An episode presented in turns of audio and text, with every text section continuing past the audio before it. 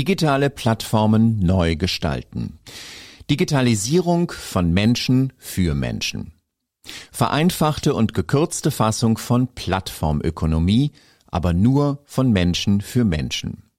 Von Ferris Mulaji.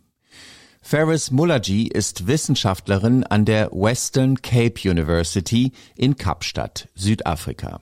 Sie ist als Projektmanagerin am Aufbau einer genossenschaftlichen organisierten digitalen Plattform für Hausangestellte in Südafrika beteiligt. Südafrika, ein Land voller sozialer Ungleichheit.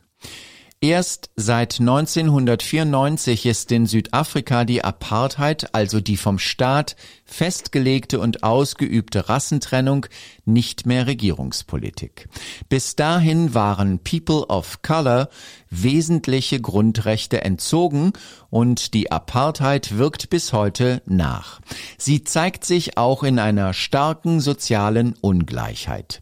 Die reichsten zehn Prozent der Bevölkerung besitzen zehnmal so viel wie die ärmeren 60 Prozent.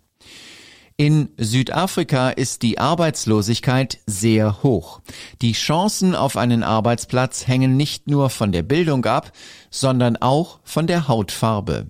Frauen sind ebenfalls besonders von Arbeitslosigkeit betroffen. Die Corona-Krise hat das Problem noch vergrößert. Von den vielen Frauen, die als Hausangestellte arbeiteten, hat jede vierte ihre Arbeit verloren. Digitale Plattformen. Verstärkung der Ungleichheit. In Südafrika stieg die digitale Plattform Uber 2014 in die Personenbeförderung ein. Das Modell erschien zunächst sehr attraktiv. Vor allem Menschen, die bisher keine feste Beschäftigung hatten, meldeten sich als Fahrer an.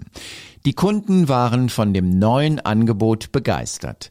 Der Fahrdienst war schnell, günstig und unkompliziert zu buchen.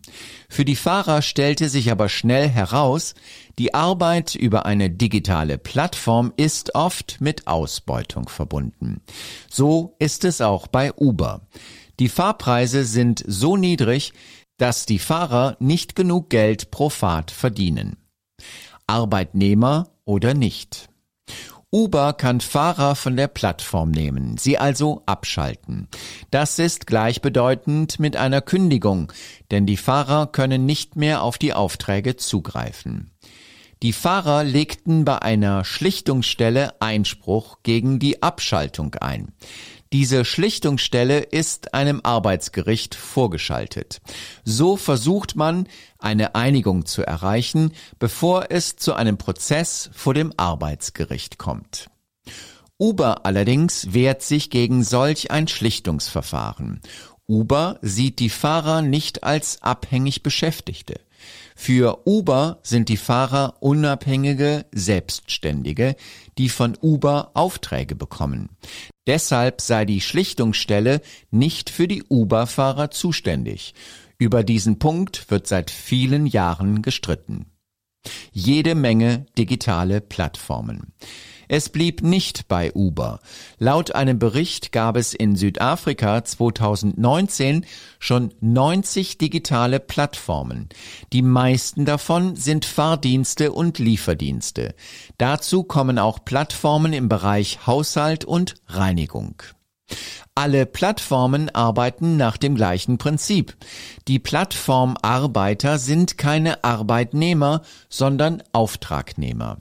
Der Plattformbetreiber bestimmt den Preis und die Qualität der erbrachten Leistung. Für die Kosten muss der Plattformarbeiter selbst aufkommen.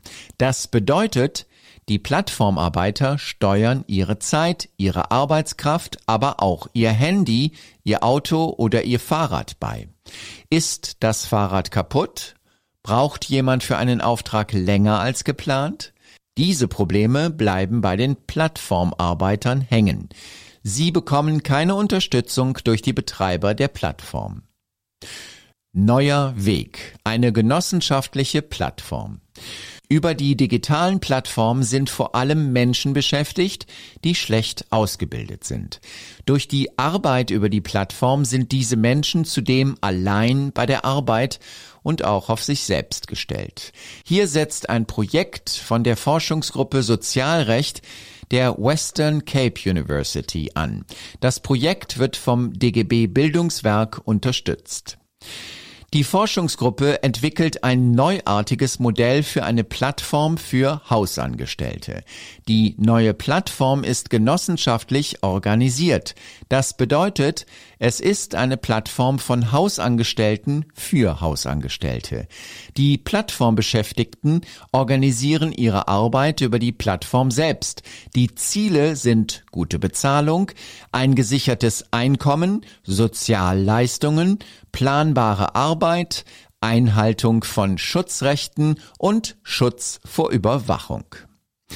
Die Daten auf der Plattform sind für alle offen und nachvollziehbar.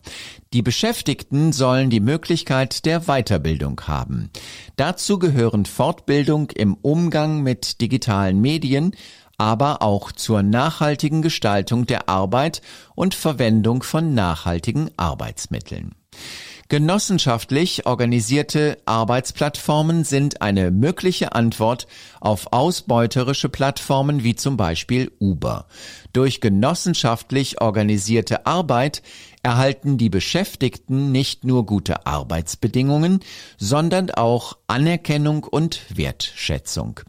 Genossenschaftlich organisierte Plattformen sind ein vielversprechender Ansatz, der weiterverfolgt und weiterentwickelt werden soll.